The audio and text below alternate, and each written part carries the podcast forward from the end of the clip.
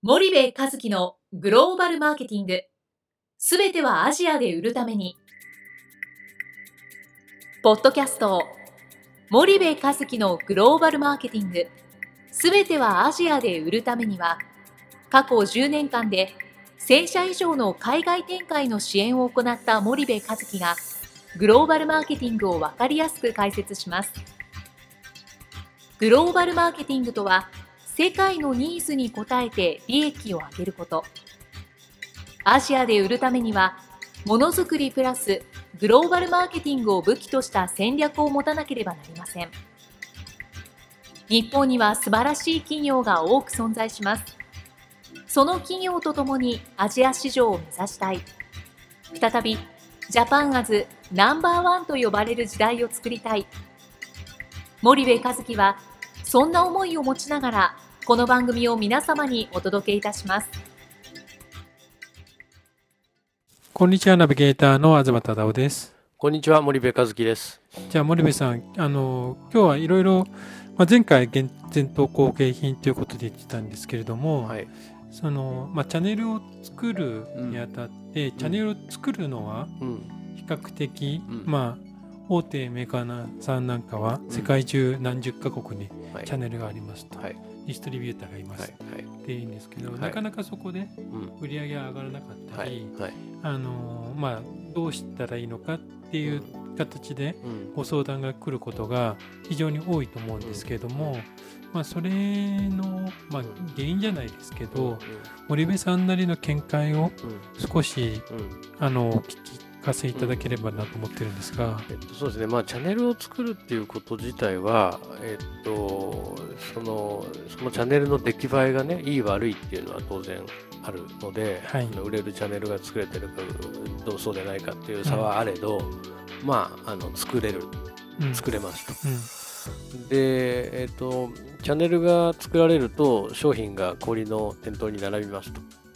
で、えー並んでいくんだけど、結局その日本企業のアジア新興国展開見てると、プロモーション投資が、えー非常にその中途半端というか、うんできてないというか、うん。あの、売れたらいいな、はい、とりあえず置いてみたみたいな。うん。で、置いても売れないですよね、プロモーションへの投資をしないと。うん。そのプロチャンネル作りをしながら合間合間でしっかりプロモーションを打っていくっていうことがすごく重要で、はい。あのプロモーション戦略っていうものをあの日本の企業はしっかり考える必要が僕はある。うん。でプロモーションって投資ですよね、はい。自分たちの企業そのものの価値とか、うん。ポジショニングを確立させるものだし、えーその企業が売っている商品の認知度や、えーブランド力を高めるものはい。であって、うん。それがあー最適化最大化されて、えー消費者がそれを棚から取って買うという行為になるわけですよね。はい。だからチャンネルがないと物理的に商品が棚にないので消費者は手る手に取ることはできないわけですよ。はい。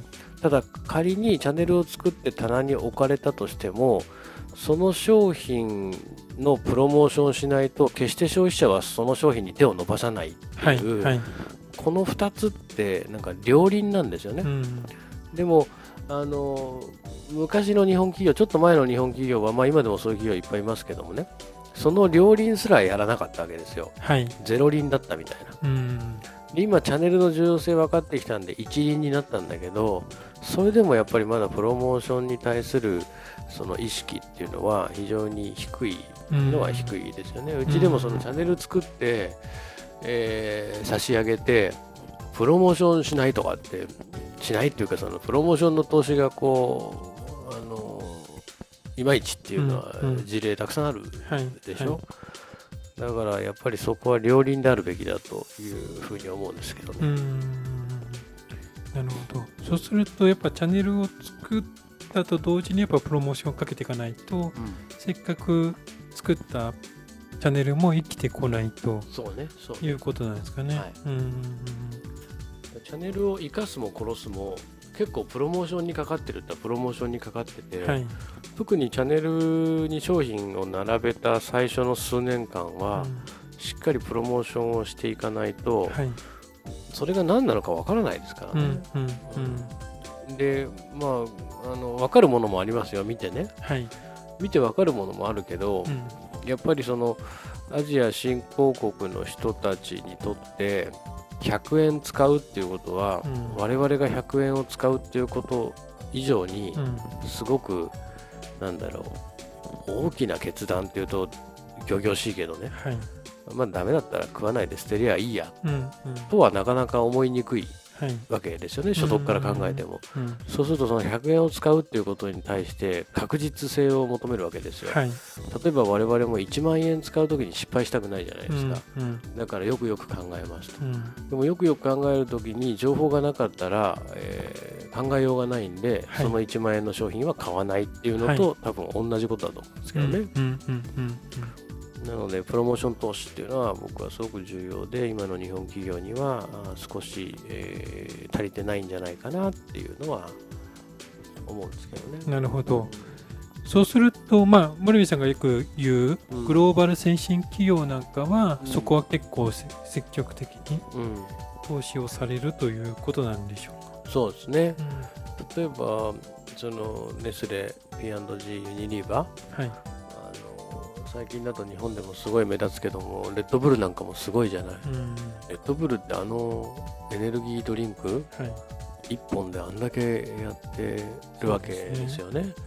うん。えもう巨額な投資をプロモーション投資を変態的にやってるわけじゃないですか、はいあれは彼らの中で、えー緻密な計算があって、えーグローバルでこれだけ投資をしてこれだけの消費者にこれだけの本数売ったらプロモーション投資が賄えるから、うん。これはこうだっていうことであれだけ巨額の投資をやり続けてますと、うん。でそこのね計算がちゃんとできてるんですよね。うん。なんかよく欧米企業はプロモーション投資ダイナミックだからって言うんだけどそんなんダイナミックに怖いに決まってるじゃないですか、うん。そのアメリカ人だってスイス人だってね、えーみんな怖いわけですよ、はい。ダイナミックなことするのは、うん。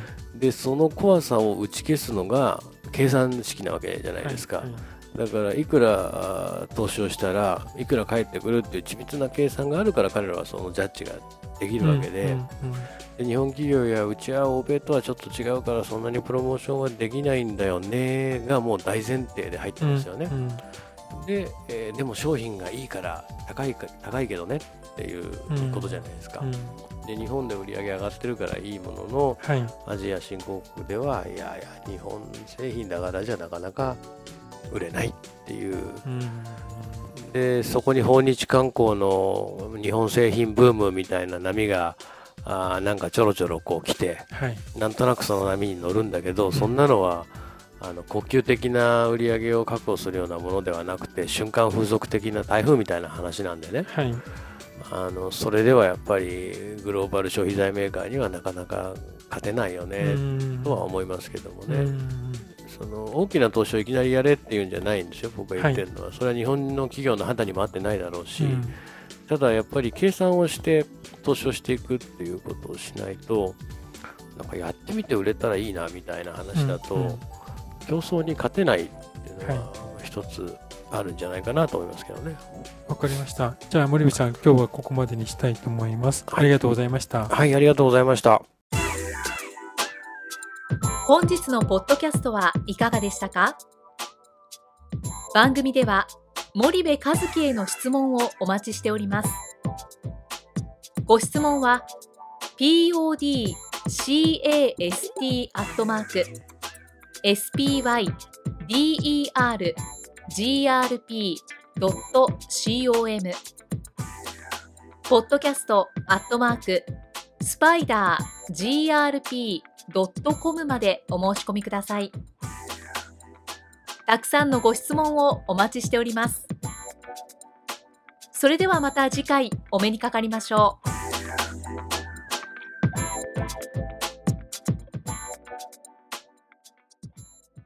森部和樹のグローバルマーケティング。